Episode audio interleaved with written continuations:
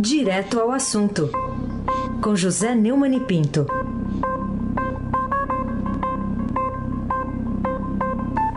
Oi, Neumani, bom dia. Bom dia, Carolina Ercolim. Bom dia também para o Eisenbach, que está em casa dormindo de férias, né? até o, o dia é. 7 de setembro. É um patriota, né?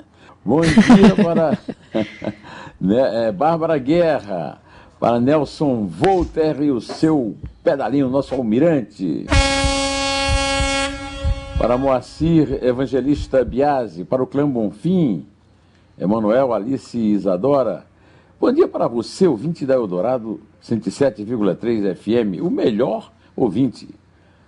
Carolina Colim, tintim por tintim.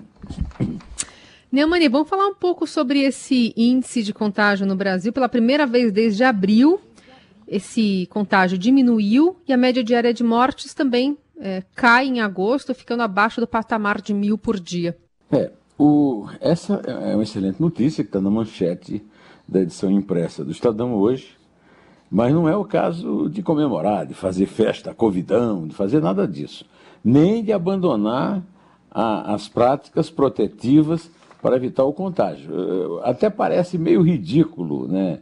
A gente está aqui abrindo o comentário com um, um índice, uma diminuição, na verdade, uma desaceleração tão tão ínfima, né? tão até milime, é, milesimal. Né? É, na verdade, nós estamos, estávamos, estamos num, assim, num, num platô, como se diz, né? não cresce o número de casos nem o número de mortes é, de forma é, é, sensível, né? mas o, o índice mais é, que está sendo mais visto com esperança é que em julho nós tínhamos aí um contágio é, por 1,1 ser humano é, e passou agora, em agosto, para 0,98. Quer dizer, em cada 100, alguém consegue, um contagiado consegue contagiar para pouco menos de. É, para 98 pessoas, né, em 100.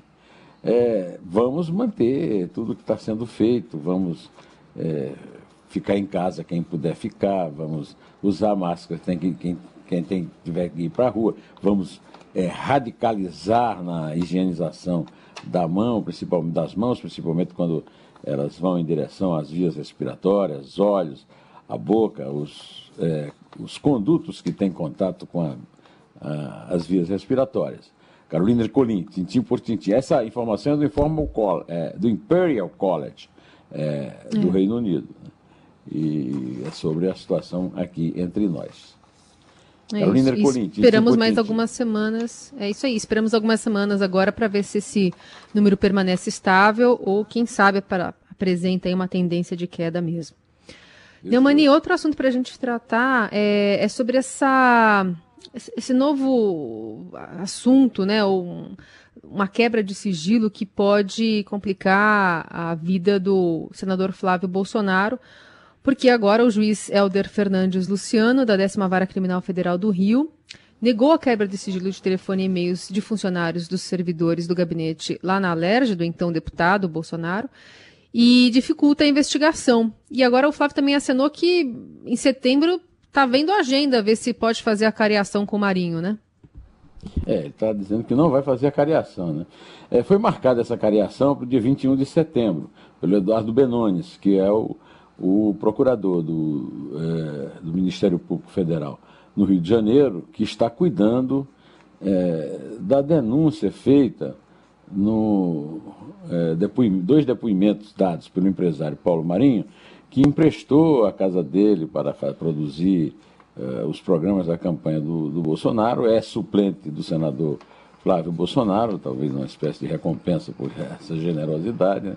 e que me deu uma entrevista que está bombando aqui no meu canal do, do YouTube. É o, é o post que mais é, rendeu visualização entre os últimos. Né? Já estava com 32 mil a última vez que eu, que eu vi. Né? E o Paulo Marinho afirma que no dia 15 de outubro de 2018, o Flávio Bolsonaro comunicou a ele que um bolsonarista na Polícia Federal é, contou para três assessores dele na porta da Polícia Federal, na Praça Mauá, no Rio, que a operação Furna da Onça iria eh, explodir nos noticiários com a notícia de que o principal assessor dele, aquele que o, o senador Major Limpo chama de é, operador financeiro da família Bolsonaro, né, é, avisou inclusive que foi a Polícia Federal resolveu é, esperar realizar a eleição, o segundo turno, para não prejudicar a candidatura do Bolsonaro. O Flávio nega.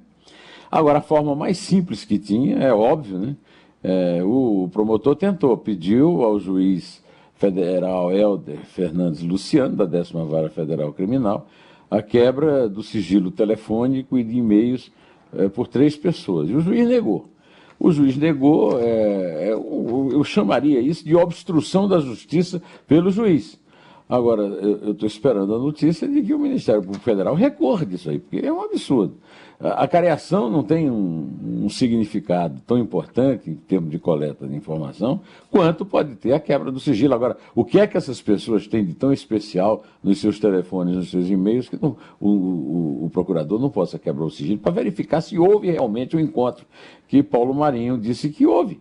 É, é muito simples e, e, ao mesmo tempo, é absolutamente estranho que o juiz tenha tomado uma decisão dessas. Né?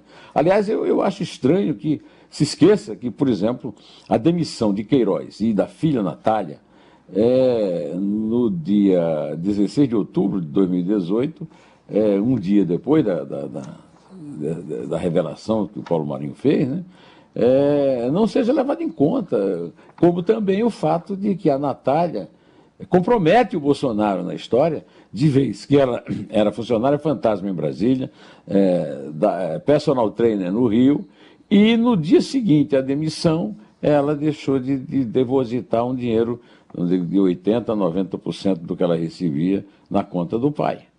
É, é um fato importante, agora isso tudo está sendo, indo para as cucuis, como se diz na gíria, por causa da, é, da ação é, desse juiz, que de certa forma eu posso até talvez exagerar um pouco, mas dizer que ele está obstruindo a investigação. A investigação, a investigação perde muito por não ter dado essa quebra de sigilo. Carolina Colim, tintim por tintim. Neumani, assunto agora é a ativista, né, Sara Giromini ativista ligada, né, extremista ligada ao governo de Jair Bolsonaro. Aliás, ontem o Twitter suspendeu a conta dela, né, conhecida como Sarah Winter, e a decisão foi, dessa vez, da própria plataforma, né, ela tinha aberto uma nova conta, então agora essa nova conta também foi, foi suspensa. E fora isso, é, o Ministério Público está processando a, a Sara, pedindo uma indenização de mais de um milhão de reais para ela envolvendo aquele, aquela divulgação né, da, de dados sigilosos da menina de 10 anos estuprada pelo tio. Pois é. é o Twitter demorou, acho que 24 horas, demorou muito né, para é, interromper, bloquear a conta que ela estava usando, mesmo em, com, é, em prisão domiciliar, com tornozeleira em casa, por decisão do Supremo Tribunal Federal, eh, do relator eh, do, do, episódio lá dos atos, principalmente aqueles atos fascistoides, né, contra o, o regime, o Estado de Direito e com violência. Né? Além, do, além do mais, insultou de forma pesada o, o ministro relator, Alexandre de Moraes, e estando é, nesse estado de prisão, aí comete um grave erro, um grave crime, ao revelar o nome da menina e o endereço do hospital, assulando um, um, dois bandos de, de um lado abortistas, de outro anti-abortistas, para ir para a porta do hospital. Os anti-abortistas, um grupo católico chamado Comunidade Católica Porta Fidei, é, obrigaram a menina, que já tinha passado por todos os vexames, é, entrar no hospital para ser operada no bagageiro do carro, né? É, no porta-malas. E com o médico, que é um verdadeiro herói, na minha opinião, nessa, é, nesse episódio todo, que é o diretor do hospital, o doutor Olímpio Barbosa, lá no Recife. Né? Agora, o Ministério Público do Espírito Santo denunciou denunciou a Sara Giromini e está cobrando essa indenização de 1 milhão e 320 mil reais. A menina já saiu do hospital, já teve alta né, do hospital, e o, o, o agressor está preso e gozando das benesses do anonimato. E, então, apesar de que nem goza tanto, porque também vazou o nome e a foto dele nas redes sociais, mas os jornais, as rádios e, e as emissoras de televisão não podem dizer. Carolina Ercolim, tintim por tintim. Fala também sobre Augusto Aras, o PGR, que ontem pediu a rejeição da ação da Rede de Sustentabilidade lá no Supremo contra aquele dossiê dos antifascistas. Que leitura você faz da posição do Augusto Aras? É, o Augusto Aras, a gente já tem comentado aqui, é um, em vez de ser Procurador-Geral da República, né, PGR, ele é PPR, passa pano da República. Né? É uma espécie de despachante de luxo do presidente Jair Bolsonaro. Né? E somente isso pode explicar um despacho tão absurdo como defender a arapongagem, como disse a ministra Carmen Lúcia, do ministro da Justiça e da Segurança Pública, André Mendonça, que ainda está tentando proteger o, o, o dossiê que preparou de antifascistas é, com um é, eufemismo. Não é dossiê, é relatório. Só que parece que não deu certo, não, né? Carolina Ercolim, tintim por tintim.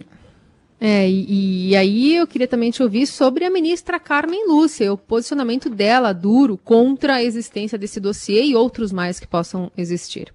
É, o Almirante Nelson pode tocar aí uma sonora dela, dela nos é, é, ilustrando essa, esse comentário que eu posso fazer, né?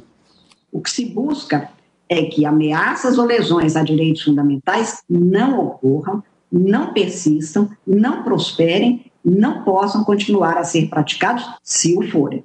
O que se tem nesta afirmativa feita é que o direito no direito constitucional o uso ou o abuso da máquina estatal, mais ainda para a colheita de informações de servidores com postura política contrária a qualquer governo, caracteriza sim desvio de finalidade, pelo menos em tese, e que é um dos fundamentos apresentados pelo autor da presente arguição.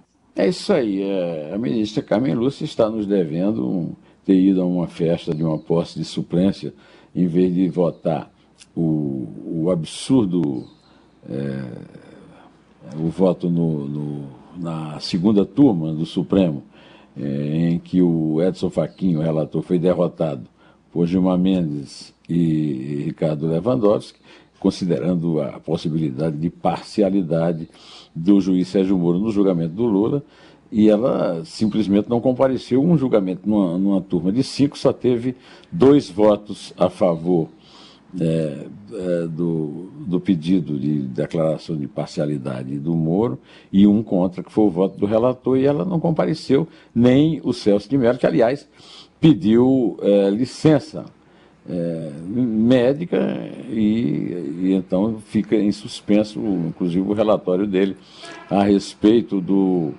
da possível interferência do presidente Jair Bolsonaro na Polícia Federal. Carolina Ercolim, tintim por tintim. Falemos também sobre a posição da OMS sobre Wuhan, lá na China, epicentro da doença, onde tudo começou. Carolina, essa senhora Maria Vanderkov, que é epidemiologista lá da Organização Mundial da Saúde, é a cara da Organização Mundial da Saúde, que é muito dependente da China e, portanto, vive passando pano na China.